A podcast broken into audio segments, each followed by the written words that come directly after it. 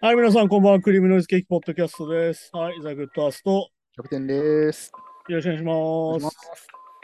はいはい、一週間経ちましてね、まあ、無事、復帰しまして、社会に。まあよかったです。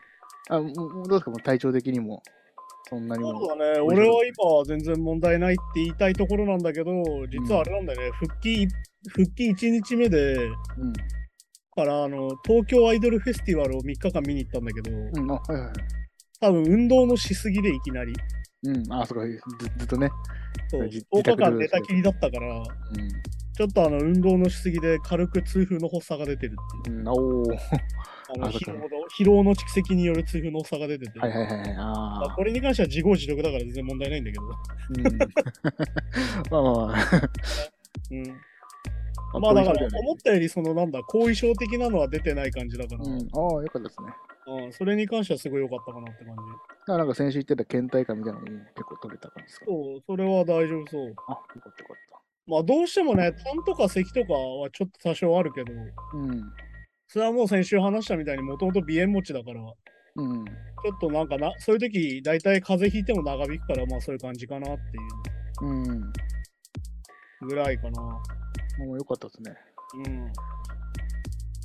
あと、なんすかね、1週間の動きとしては、なんだろう。まあ、あれだね。あの、なんか、今日内閣改造やってるけど、うん、はい。あの、うん統一教会問題はまだまだ出続けるって感じで。もうなんかずっとやってますもんね。まあでもね、結局、あのなんだっけ、桜を見る会とかと何でもそうだけど、よくまだやってるのとか言う人いるけど、まあ言わないとね何。も解決してないうちはずっとやるよって話だから、まあ、うやむやにして終わっちゃうのが一番ね。そう、よくないからね。まあまあ、でもなんかそういう狙いの気もしますけどね、なんかね。まあなんかあれだよね、なんかその牛歩戦術じゃないけど、そうそうそう。ちょびりちょびりとやって、なんかせやせんみたいな感じにしてるよね。うんなんかマスコミが飽きたらまあ、みたいなぐらいな。まあ、みまあ視聴率落ちたらマスコミもやめんだろう的なノリは若干あるよ。そうそうそうそいやだから結局さ、あれじゃん？そのなんか、これからは関わらないようにしますって言うけど、いや、今までかかってきたのを問題にしてんだよってさ。う。うん、まあそうそうそうね。そそこなんですけどね。ねえそれってあれじゃん。だって、あの、万引きしてきた人にさ、あの、万引きしたでしょって言ったら、いや、もう商品戻したんだよっつっみたいな、そうそうそう。ああ、なるほどね。それで一緒ですれと同じだからさ。いや、確かに確かに。うん、それに関しては、いやいや、そういう問題じゃねえだろっていうところだからね。まあだし、とは言いつつも、あ、じゃあ完全に今日から切り回してできないじゃないですか、多分。いや、そうだよ。だって、ね、多分まあ選挙の時だけかもしれないけど、やっぱスタッフを無料で入れてもらったりしてるから、そうそうそうそう。でもそそれで選挙回してるみたいなそうそうそうあ。るわけですもんね。まあ、そしてなんか、あの、約言われてる8万票の票うん。の割り振りを結局安倍ちゃんがやってたっていうのはもう確定っぽい感じなわけだから。で、その8万票どこに移すかで、ああや、ああだこうだ言ってるわけだから。もうそう。で、まあ、あれだしね、あの、国交省の不適切な統計処理の推計が結局8年間で54兆円余り過剰に計上してたっていうね。34兆円か。うわあ。もうだからこの統計いじったりしたらダメなんだよっていうね。もうデータいじっちゃったらね。どううんはい。もう検証しようがないし、じゃあそれをどうするかっていう話もなりえないから、てか、まあ、ちその、蓄積にもならないしね、データのね。そう。だから、なんつうのかな。これぐらいのデータだから、今度こうしましょうって言われても、いや、そのデータ嘘かもしんないっしょって言われたらさ、もうそれこそあの陰謀論みたいになるわけよ。てか、それは全て陰謀で嘘であるみたいな話でさ。だから本当にそれこそなんかその公的なデータが全部信用できないとかになっちゃいますもんね。いや、そうだよ。結局国家機密文書とかをなんでああやってさ、うん。ちゃんと残しとかいけないとっていうのは結局検証のためだからさ。ああ、そうそうそういやー、日本のね、その機密の文章とかの扱いが本当に緩くて嫌になっちゃうっていうね。そう。もう本当にもうこれ結構めちゃめちゃ信用の問題ですもんね。結いや、構大事なそうだよ。。だって、てか、他の国からも信用されないからね、そんなんだと。ああ、まあそうか、それもそうか。確かに。だって日本のあれいじってんだろって言われちゃうからね、結局ね。だから、まあ、なんかちょっと中国みたいな感じの。いや、だから結局、なんかそのデータを信用できないから、じゃあどうやって何を信用しちゃいいんですかみたいに言われちゃうと、ううんん、っていうさ。まあそうだよ。だから、まあだから、まあ陰謀論とかの信じる人の要は、まあ入り口にはなりますもんね。そそいや、でいい餌になっちゃうよ、それこそ。結構そういうのって言いますもんね。やっぱ公的文章のああいうのが。いや、そうだよ。だって、よく前話したさ、その現実は一つしかないんだよって話をしてたわけじゃん。うん。だけど、もうその現実自体がずらされてるってことが分かっちゃったらさ、そうそうそう。だから、いわゆる、いや、公的な機関が研究してこうやってデータ出してんだから、なんでそんな陰謀論言うんだよって言うけど、いや、そのデータをそもそも俺ら疑ってんだよってなったら、そう。まあね、ってなっちゃいますもんね。そこで。だからどうしようもないからね。だからなんだろうな。まあ良くないこともしてるわけじゃん、日本っていうのはさ、侵略戦争もしてたし、うん。ね、韓国併合してたりしてたわけだから、はいはいはい。ゆるまあ都合の悪いこともいっぱいあるわけで、あとまあうん関東大震災で朝鮮人虐殺してたのデータもあるしね。ああ。うん、それはもうデータとして残ってて、うん。あの普通にちょっと調べれば出てくるから、いわうん。ゆるその関東大震災の時に朝鮮人が井井戸に毒を撒いたっていう誤報が出て、そそれかそれかそれか。うんはいはいそれで結局本当にいわゆるその自警団的な人たちがうん本当に朝鮮人を殺したっていうニュースがあるから、普通にね。っていう、なんかそのいろんなもののデータ自体の信用がこう落ちることをしてるから、いうん。やー、そういうことはしちゃいけないよねって改めて思うっていう。公的文書の改ざんはまあ一番や,、ね、やっちゃいけない。まあだから、しかもだってあれだからね、統一教会に岸信介が関わってるっていうのは、あのアメリカってさ、100年経つと機密文書公開になるわけよ。はいはい。うん、あれでバレてるから、すでに。そっかそれまでは、まあ、隠蔽隠蔽っていうか、まあまあ、てか、あの日本は文書隠してたから。まあそうか。うん。要は、その日本軍が最後さ、うん。アメリカに降伏するときにあの機密文書をめちゃくちゃ燃やしてたってのは有名な話だからね。あとそう、第二次世界大戦のやつとかね、そうそうそう。よく言いますよね、確かに。あドイツもやってたけど、うん。それは確かにな。まあだから人体実験してるデータとか燃やしてたっていうのは有名な話だからね。あ、はいはい。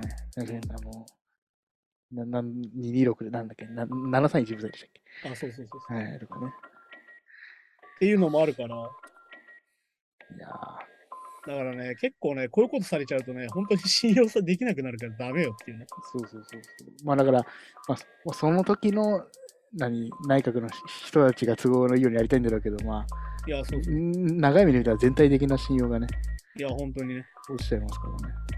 まあだからはっきり言って、あの、あの東日本大震災の時に民主党政権でよかったんじゃねえか説っていうか出てるから、ね、うん、もしこれで自民党政権だったら多分原発爆発してんのも隠してたんじゃねえかって。ああ、なるほどね。いや、もうそうなったらもう終わりですけどね。うん、でもなんか今回のコロナの感じで終わってんなって感じはしてんじゃん。もうね もういつまでも何もしないし、そしてマジで今何もしてないじゃん。うん、まあ確かに確かに。うん、で、今あれでしょ？あの、ついにあの、じ自宅待機中に死ぬ人とかも出てるから、うんとかね、なんかあの、10歳未満の子がとかも出てきましたね。そう、まあ、それぞれ出てきてるからね。やっぱだからそ搬の、送困難が2週連続で過去最多っていうのは出てるし、うん。だか1らその週間に6500件ぐらい緊急搬送困難になってるから、だから結構なね、その、何あのもう今ワクチンを打ってるから、まあ、今回はその重症化率、死亡率は低いとはいえ、うん。でも絶対数が多いから、数は結構いますよね。いや、てか、あの、何でもいいけど、あの、インフルエンザの10倍人は死んでるから。まあまあね、確かうん全然インフルエンザと一緒じゃないから。に。うん。っていうのを考えるとね、いや、マジで2年間何やってんだ、お前らってそう。まあでも今年は行動規制もないからね。そうまあだから前も話したけど、その旅行してさ、うん。帰ってこれない人がめちゃくちゃ出てきてるっていうさ。うん、あだからそそれこそね、あの、あれ、今日病院行ってきたんでしたっけ？あさんはね。うんで、あ明日からお盆休みとか、でそういう病院が確かね、いろんなところが。ああ、そうそうそう、お盆休みに入っちゃうからね。日本はだからお盆っていうシステムがあるから、基本的にこの期間マジで病気とか怪我とかすると大変だよっていう。でも一番今ね、帰省ラッシュとかで、いろいろこう、込みそう、感染が広がりそうな時に、いやー、本当に。なかなかね、感染さ、その、要は、帰省先でなっちゃったら、大いやだから本当にね、いろんなパターンがあるみたいで、うんあの、発熱で結局歩くの困難でタクシーに乗って、タクシーに、うんタクシー乗って病院に来ちゃったおじいちゃんとかが、うんコロナが陽性になっちゃったじゃん。ななるじゃん、例えば、うん。病院の出先でね。うん。そうすると帰りタクシー乗せてくんないけど、乗車拒否になっちゃうけど。うん、まあそうですね。なんか、はい。ね、で、行政に電話かけるじゃん。専用のタクシーじゃないとダメですもんね、そで、行政には連絡つかないわけよ。れ。うん。で、そのままあの病院のロビーで帰宅困難者になるっていう。ああ、まあそうか。まあそうか、まあ、自分の、そうか、まあ、身寄りの人がいなかったりすると特にそうなっちゃうそう。ってなっちゃうから、ああ。なかなかね、なんこういうとこじゃねえの、なんとかするべきところはってさ、まあ、てか、まあ、そそれをずっと言われてたんですよね。ずーっと言われてるけど、今何にもできてないからね。まあでも、あの、ちゃんとあの、支持率ってちゃんと下がるんだなとはちょっと思うし、うん。まあまあの緩やかに下がってきてるっていうのはやっぱこういうところだと思うし。あ、はいはい。岸田さん、うんあの人何もしてないからね。あの人そうそうコロナに関しては本当に何にもしてないからね、今のところね。てかまあ、大きい政策はな今のところは何もやってないんですよ。何もやってないね。まあ、みんなの意見を聞いてくでれた、らコロナに関しては本当に何もしてないからね。まあ、そう。だって、マンボウ一つ出してないかああ、まあ、確かにね。マンボウも緊急事態宣言も何一つやってないから。あまあ、ワクチンが目安だったんですかね。やっぱワクチンこな8割ぐらい超えれば、まあ、超えてないからね。その超えてないし、そうか。だって3回目に至っては2割から3割ってやってるからね、打ってる人。ああ、まあ確かにね。いやー、なかなかですよ、これは。まあそうですね。まあ、そんな中で今、統一教会問題でもうどうしようもないから。ねえ、まあ大変ですよね。うん、もう大変なのは俺たちなんだけどね。まあね、そう。あのおじさんたちが大変なんじゃなくて、僕たちが今大変な目に遭ってると思うんだけど、基本的に。うん、まあそうそうですね。うんあとまあ何ですかね。ああ、あれだね。ケンドリック・ラマーがニューヨークでライブしてて、うん。あのステージセットが相変わらずすげえなっていうね。おーめちゃくちゃコンセプティブでプリミティブな感じで、めちゃくちゃかっこいい感じだったけど。うん。なんかあの、カニエがね、イーザスツアーの時に使ってたセットに近いかなって感じで。おーなんか一番なんかシニカルだなと思ったのは、こう、オールライトをやるときに、うん。なんか無菌室みたいなのが上から降りてきてさ。おはい。で、こう、四隅にスタッフみたいな無菌質の服を着てるさ、防護服を着てるこう防護服ね4人ダンサーがいて、うん。で、真ん中にこう、ケンドリック・ラマーがいてさ、うん。で無菌室が降りてきたら、あの、ケンドリック・ラマーは陽性になりましたっていうこうアナウンスをなして、おー、はいはい。あの、その中でオールライトを歌うっていう、非常にシニカルな確かに確か俺たちは大丈夫だよって歌をそういうので歌うっていう。に。大丈夫です。ああ、なるほどね。そっかそっかそっか。っていうのをね、やっててね、なかなかさすがだなっていう。うん。まあでもね、本当ケンドリック・ラマーに関しては新しいアルバムがね、本当にあの歌詞を読む限り、本当に2、3歩先を行ってるな、全体のっていうね、レベルで先に行ってるから、ほうほうほういやー、本当さすがだなって感じだね。まあ今回もあれじゃない、ピューリッツァー賞を取るんじゃないのぐらいの感じだよね。うん、ああね。そうそうなんですよね。うん、もうね、完全に詩小説として完璧だからね。そうですよね。確かに。うん、そして今回はあのどっちかというとレペゼンしてるこうものよりも自分のこう内面世界みたいなうん話でさらにもう一個踏み込んでるから、もうなんかなんだろうな、歌詞読んでるだけで疲れちゃうっていうね、あまりにすごくあー。でも結構もう自分実体験とかよりはもう、そうか。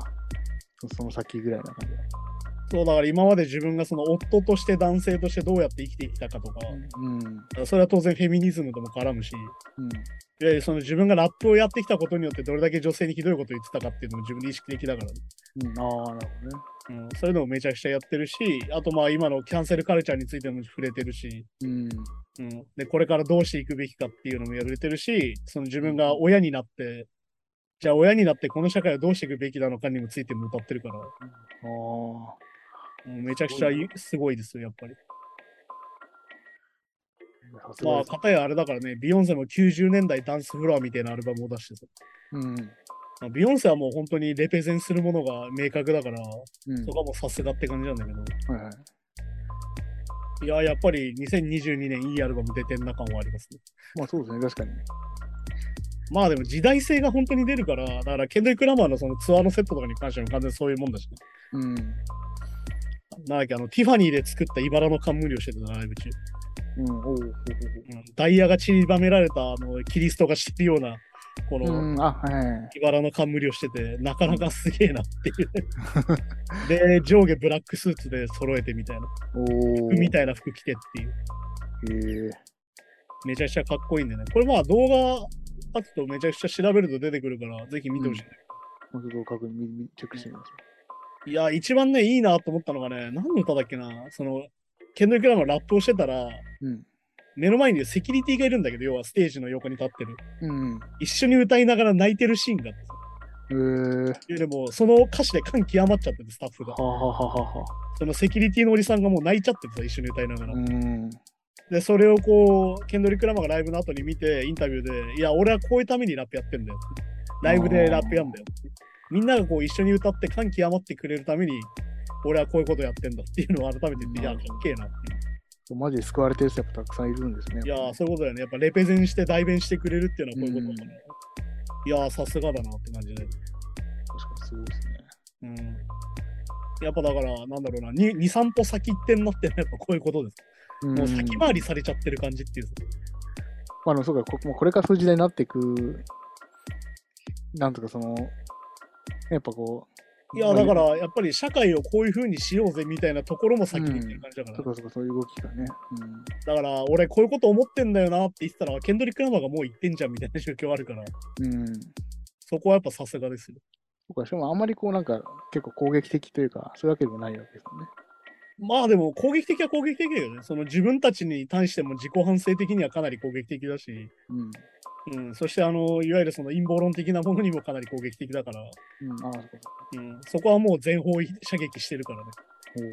で、キャンセルカルチャーとか言ってる奴らにも。攻撃的だから、えキャンセルカルチャーとか言ってんじゃねえよっていう話もしてるから、こんな感じーうん。で。で、まあその歌のタイトルがリード曲が N95 だからさはい。あの、ね、高品質マスクの名前をそのタイトルにつけるああ、はい、そうですね。っていうところだから、まあさすがっちゃさすがですよ、やっぱまあ、N 級がと、ね、そのビートも面白いですもんね。りうん。今回ね、ビートが結構複雑だから、そうそうそう。うん、ケンドリック・ラマーに関しては結構なんだろうな、今まで結構、なんつうの、いわゆるレトロじゃないけど、もう、うん。ど真ん中のジャズだったりとか、うん。そういうのをサンプリングする率が高かったんだけど、ちょっと今回オルタナティブなものが多くて、そうですね、確かうん、なんならトラックの聞き応え的には今回かなり上なんじゃねえかなっていに。う。うん。そは結構そうです。うん前回のあの DAMN とかがすげえキャッチーだったから、トラックがね。うん。もういわゆる、いわゆる今時のトラップって感じのトラックだったから、ね、確かになんか全体的に統一感もね、なんかあったけど、まあったし、あ今回結構バリエーションが。バリエーションがあるよね。うんだからまあ、 Pimp the、Pimp a Butterfly で完全になんだろうな、昔のオールドなヒップホップとかファンクとかを全部入れて、うんはいはい。なんかこれは好きな人全部好きでしょみたいな感じだったから、まあ、あれ影響受けてる人多いですよね、多分ね。まあなんかあれが基準になってるかあるもんね、ここ10年ぐらい。まあそうですね。で、なんかさらにダムもポップさの、いわゆるトラップシーンのポップさっていう部分で完全にあれが基準になってる感もあるから、そう音のバランスとか多分結構あれ基準になってるんじゃないかなとうん、なんかそのミックス感はそうだよね、やっぱね、奥行き感っていうか、思う。うん。なんかすげえ近いのと遠いのが入ってるみたいなんかそうそうそう。やっぱこう、なんかモノラルっぽい感じ。な。ああ、そうだね。そうそう結構、ガツっていう。まあだから結局ね、よく言うその、みんな安いイヤホンで聞いてんじゃん今みたいな話もあってさ。うん。あんまりだからハイファイにするよりは、そうやってなんか聞きやすくしちゃった方が実は伝わるんじゃねえかみたいなところでもあるんだよ、多分まあそうです。そのスマホとかもね、確かに。うん。まあその要は、一応ステレオだけど、まあ、スピーカーのその左右が近いからモノラルみたいな実質。そうそうそう。まあね、あの iPhone 昔あの、なんだろう、ここの部分のさ、ケツのところにスピーカーあった頃ってこうやると綺麗にステレオになる。うん、はいはい。ああいう時代もあったけどな。そうそう。てか、まあなんなら、あの、あれですよケンドリック・ラマーのエンジニアのデレック・アリって人いるんですけど、はいはいはい。その人がオーラトーンっていう、めちゃめちゃレンジが狭いやつを、あの、あの普通、普通左右で使うんですけど、もちろん。はいはい、それを片方だけでモノラルで使ってミックスするって有名なんですけど、ああ、はいはいはい。そうそう、だからももともとそういう意識でね、やってる。意識的だよね、だからね。そうそうそうそう。まあだからなんだっけ。あれだね、だから、そう考えあの、アークティック・モンキーズのファーストとかはさ、うん。確かあれなんだよね。パンをわざと全部60までしか振ってないんだよね、確かに。ああ、だからすげえめちゃくちゃモノラルに聞こえるっていうさうーん。っていうやり方もいろいろあるから、まあね、結局モ、うん。モノラルのパワー感みたいなのが絶対ありますよね、あれ絶対ね。まあね、やっぱ塊感が好きっていう人はかなりいるからね、やっぱね。レコード好きな人とか、うですかね。んだからやっぱり塊感ってさ、その、なんだろうな。気持ちがドンってなる、まあだからバンド特にあるじゃん。そのディストーションを踏む瞬間みたいなさ、うん、うん、はいはい。ドンってなった時により塊感があった方が気持ちいいみたいなやっぱあるから。そうありますからね。なんか最近あれだからな、なんか俺的には全体的にこうバンドサウンドがハイファイ化しすぎて、うん。なんか分離をすぎて、あんまりこう、気持ち的に乗らないみたいなところもちょっとある。ああ、まあそうかもしれないですね。なんか分離いいなっていうのは結構、まあそうですね。うんまあそんな感じでね、1週間経ったんで、じゃあ改めてニュースコーナーをちょっと復活させてみようってことでうん見ていきましょう久しぶりですけどね。か。はい。ブリング・ミー・ザ・ホライズン、寄付を募るために挑戦したトライアスロンを完走。うん。ブリング・ミー・ザ・ホライズンのオリバー・サイクスとマット・ニコルズは、ウクライナの LGBTQ+, のチャリティーのために参加したトライアスロンを完走していると。はいはい。週末にわたって、えー水泳、サイクリング、長距離走からなるトライアスロンに初めて挑戦して、当初の目標となってあった3000ポンドの寄付を突破したことをインスタグラムで報告していると。このままちょっと明るいニュースというか、なんかちょっと緩めでいいニュース。うん、結構のブリングって意外となんかこういうのやってますよね、チャリティーとかね。そうだね、ブリングミは結構チャリティーに積極的でいろんなのやってるけど、こうやって自分たちがわざわざさトライアスロンまでするっていうのはね初めてだったんじゃないかなっていう。結構きつい逆にあの、オリバーとか運動とかできるんだって見た目してるもん。まあ、一応ボーカルですけど、確かにまあまあ。なんかめちゃくちゃ細いしさ、うん。まあ確かにね。あまままあ、ドラマのマットの方はね、結構まあ、そう、なんか、あのちゃんと鍛えてそうな体してたけど、うん。なんかブリングミーってあんまりこうなんだろうな、フィジカルなイメージがないから、実は。そうそう、なんか結構その、まあなんかね、こう、なんだろうな、ちょっとお、ちょっとヤヤンキーオタクみたいななんかイメージというか、なんかあの、やさ男感があるから、そうそうそうそう。ああ、なんかこういうこともするんだなって感じでね。うん。まあでもこうやってね、あの、まあブリングミーのファン層って結構やっぱ10代中心？まあまあそうな ?10 のか代、な。20代とかやっぱ若いから、ファン層が。はいはい。こうやってチャリティーでやって、まあ逆に言うと3000ポンドって言ったらまあ4、50万ぐらいだけど、うん。それでもちゃんと集まるっていうのは結構大事かなと思って、まあそうですね。結構やっぱりその、なんだろう、身をもって表してくるわけじゃん、こういうのってよ。うん。俺らも頑張ってっから頑張ろうぜみたいなやつだから。まあ確かに、しっかりね。まあだからね、その4、50代のロックアーティストがいくら寄付したっていうと額が違うけどさ、うん。単純にファン層のお金持ち度が違うからさ。まあ、そっかそっか、確かに。まあ、いいですよね、こう、なんかまあまあまあ、まあ、ツイッターとかでこう、まあ、グッズとかで寄付しようというのとまたちょっと違った、こうね。うん、だと思うよ。だってやっぱり、ファン層が違うってことはさ、何が違うかって、まずそもそもチケット代の基準が違ったりするから、まあまあ、確かに確かに。うん。ね、もう今だったら普通に100ドル1万円超えるライブなんて当たり前になっちゃったけどさ、うん。ね、なかなか10代、20代がファン層のメインだったらなかなかそんなん買えないから、まあ、そうですね、確かに。うんって考えるとね、そういう層にもあのアクションする機会にはなるからね。まあ、やっぱ若者がお金ないのは日本だけじゃないらしいですね。まあね。いや、てかね、もうあのインフレは全世界的だからさ。うん。で、若い人が給料安いのも世界的に決まってることじゃん。っなんかね、そうらしいですよね、やっぱね。てなっちゃうと、どうしても若者金ないっていうのはずっと問題としてあって、うん。まあいろんなエンタメの問題を読む限り、俺は最終的に単純にファンが金持ってないだけなんじゃねえかなっていうのはすげえ思うから。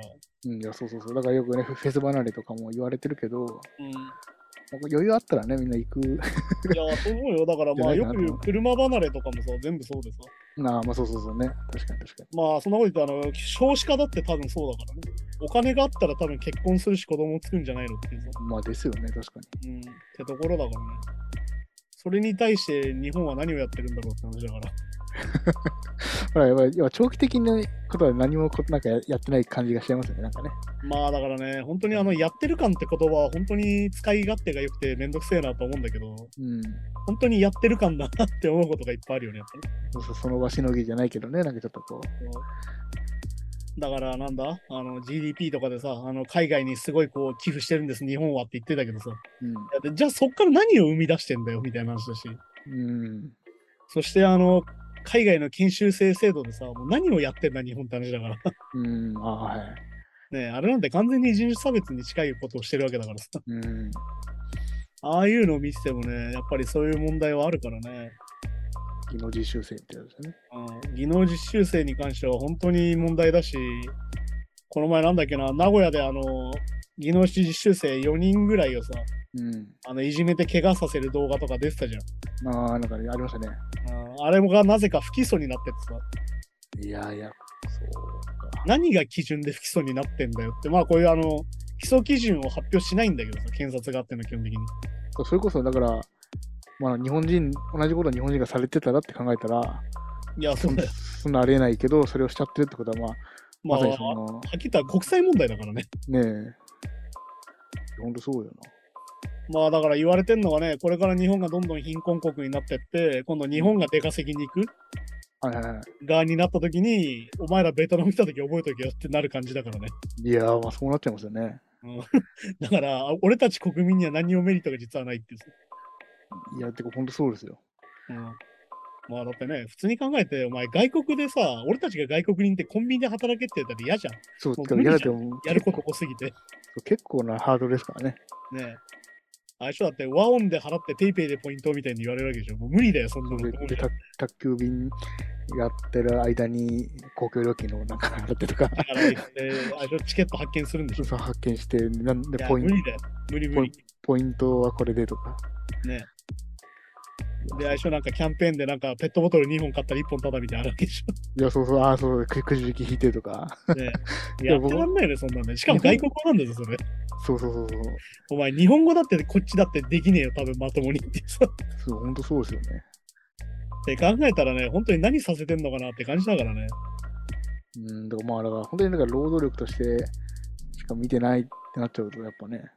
まあだから、本当にだから、はっきり言えばそのファミレスとか牛丼屋とかさ、コンビニ、うん。まあ、日本人を雇うんじゃもう回らなくなってるってことなんだよね、時給的に多分。うん、まあでも、技能研修生の時給で働かせないと回らないことになってるから、いそれは同じ仕事でも時給が違うってことだもんね、ある意味。やそうだよ。男女差もあるし、そういうのでも違うっていうのはもう分かってるからね。ですもんね。だからそれがすごいえぐいよな。まあだからなんだっけ、この前あの、木曽路っていうさ、しゃぶしゃぶ食べ放題のなんかレストランみたいなんじゃん。うん、はいはい。あそこでなんかあの、おせち作るためにさ、あの、2日間で46時間働かしてたみたいなさうん。みたいなニュースになってて、まあ俺が本当思うのは、そういうシステムでしか回んない店全部潰れろっていうさ。うん、まあでもまあよくね、まあ、ブラック企業に働く人がいるからやっぱとか言えばいますけどね、確かに。そうだからこういうことしないと回らない店は一回全部潰れるしかないんじゃないかなってやっぱ改めて思うよ。まあでもああいうのってでもその選択肢がないのが問題ですよね、結構ね、やっぱね。まあだから結局ね、そこに入ってからさ、抜けるまでに結局自己責任感出されるからさ。そうそう。だって、辞めるときになんかお前のせいでとか言われるわけでしょ、結局。ああとかね。ねそれでみんな辞めれないわけだからさ。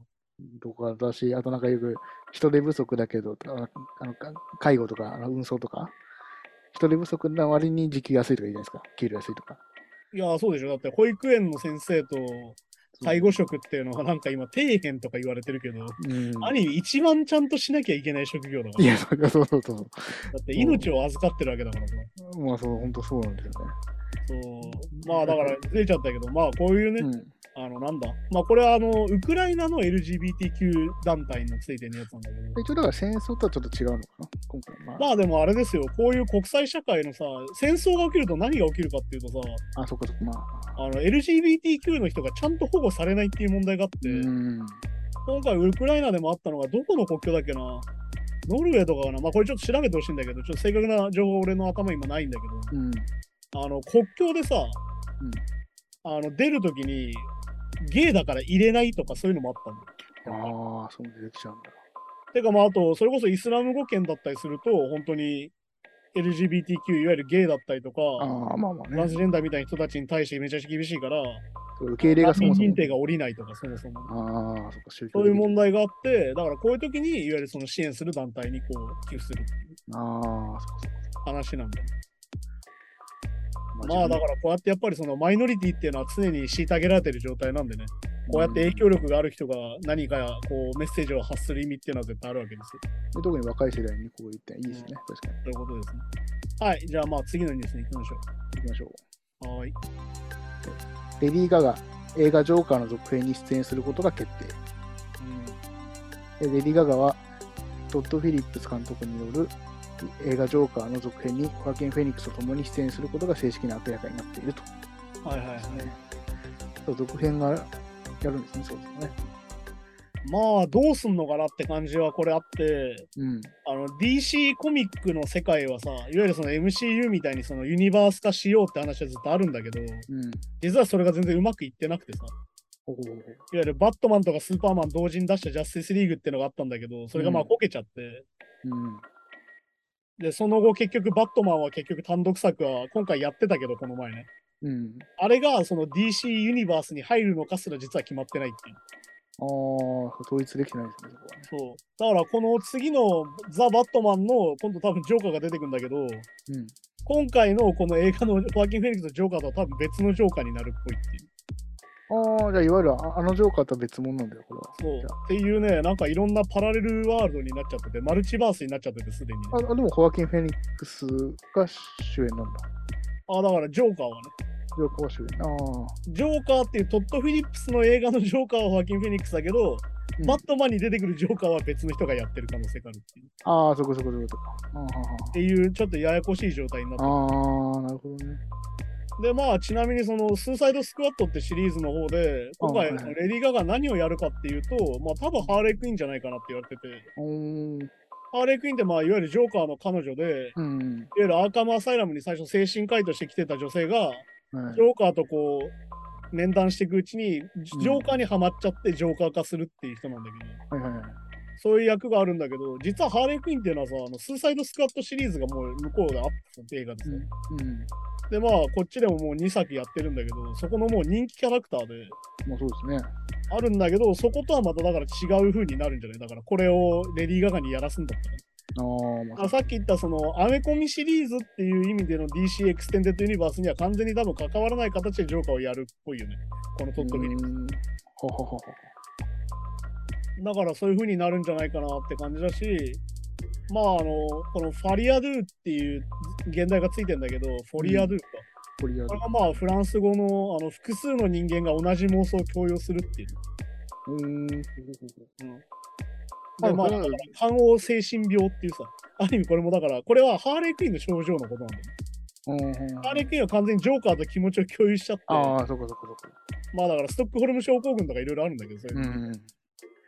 そういう風になってるから、まあでもね、レディー・ガガは基本的に映画に出たら外れないので、うん、アリー・スター誕生が確かトッド・フィリップスプロデューサーだったから、あ、そう、そのその頃からかかったですね。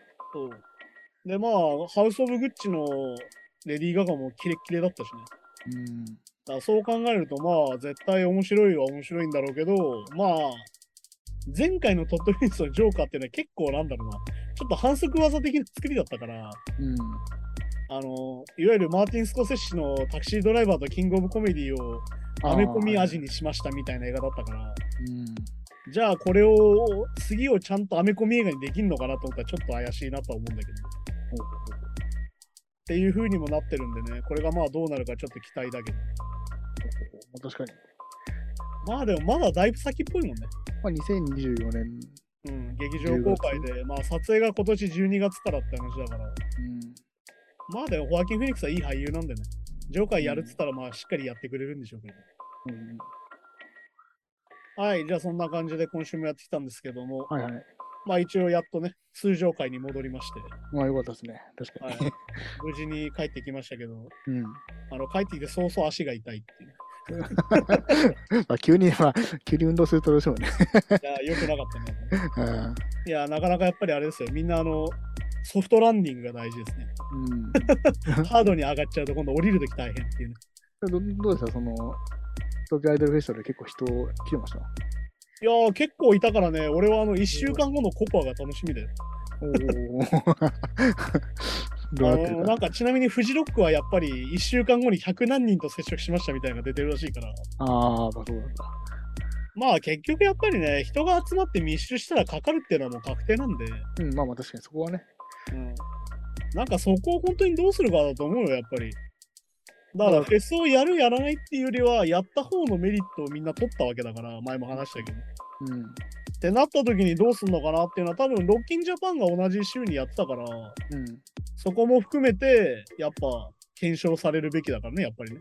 まあ、そうですね。そこ、そこ、まあ、そそそこ、そこ、そこ、去年、一昨年の段階であんま取ってなかったっていうのも。そう、データ取ってないからさ。うん。で、あの、スポーツ観戦の観戦、いわゆる声を出す応援に関しても全然ちゃんと検証してないから、うん。いつまでもスポーツ観戦は黙ってみろみたいになってるし、イギリスとかアメリカとかね、ライブ撮ってましたもんね。ね。ねで、まあ、フジロックに関しては結構みんな声出してたわけじゃん。うん。だから、野外ならいいとか、屋内ならダメみたいな基準をちゃんと考えなきゃいけないんじゃないかなっていうさ。まあ、確かにね。うん。まあだからね、アメリカみてえにノーガードで人がバタバタ死ぬのがありなのかっつったらそれはまた違うから。まあ、日本は高齢者も多いですから、そうもいかないいかないしな。そう。高齢者が多いっていうより、本当にあの検査数が少ないから、あなった時の対応が大変だからっていうのはあるに。かああ、まあね。ら、アメリカみたいにバカバカ検査してバカバカ入れるみたいにできないから。うん。っていう風に考えるとね、これからどうすんのかなっていうね。なんか今、ピークアウトとか言ってっけどさ、どう考えても検査してないだけなんだよね。ああ、まあね。いわゆるみなし陽性が増えてるだけだと思うんだよね。あれカウントされないから。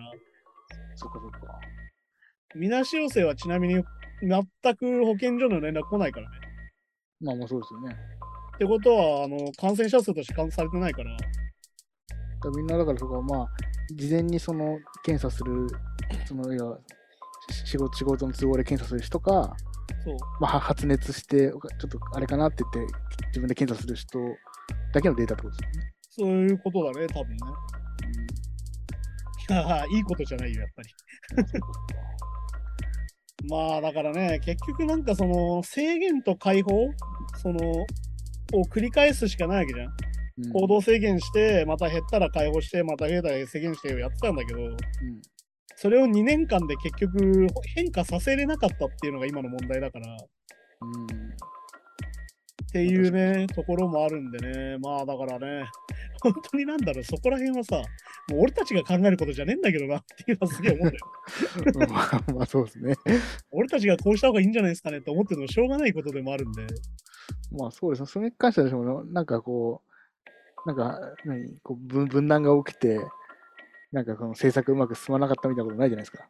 いや、そうだよ。だから、あの、なんか、野党が反対してたから進まないんだとか言ってたじゃん、最初さ。うん、なんかそうそう。そんな感じ全然違えじゃんっていうさ。で別に病病床なんか確保しなくていいんだっていう勢力ってあんまりいなかったし。いや、いなかったよ、いや、みんな検査しろとは言ってましたよね、みたいな。うん、ですもんね。いや、だから本当にね、あの、グドン感がすげえっていうさ。うん、はっきり言ってグドンチックだよなとは思うよ、やっまあなかなかね。ぱり。はい。じゃあ、はい、まあそんな感じでね。あの、来週どうなってるかっていうのをまた来週話しましょうって感じですね。うん、そうですね。はい。じゃあそんな感じでまた来週です。さようなら。さよなら。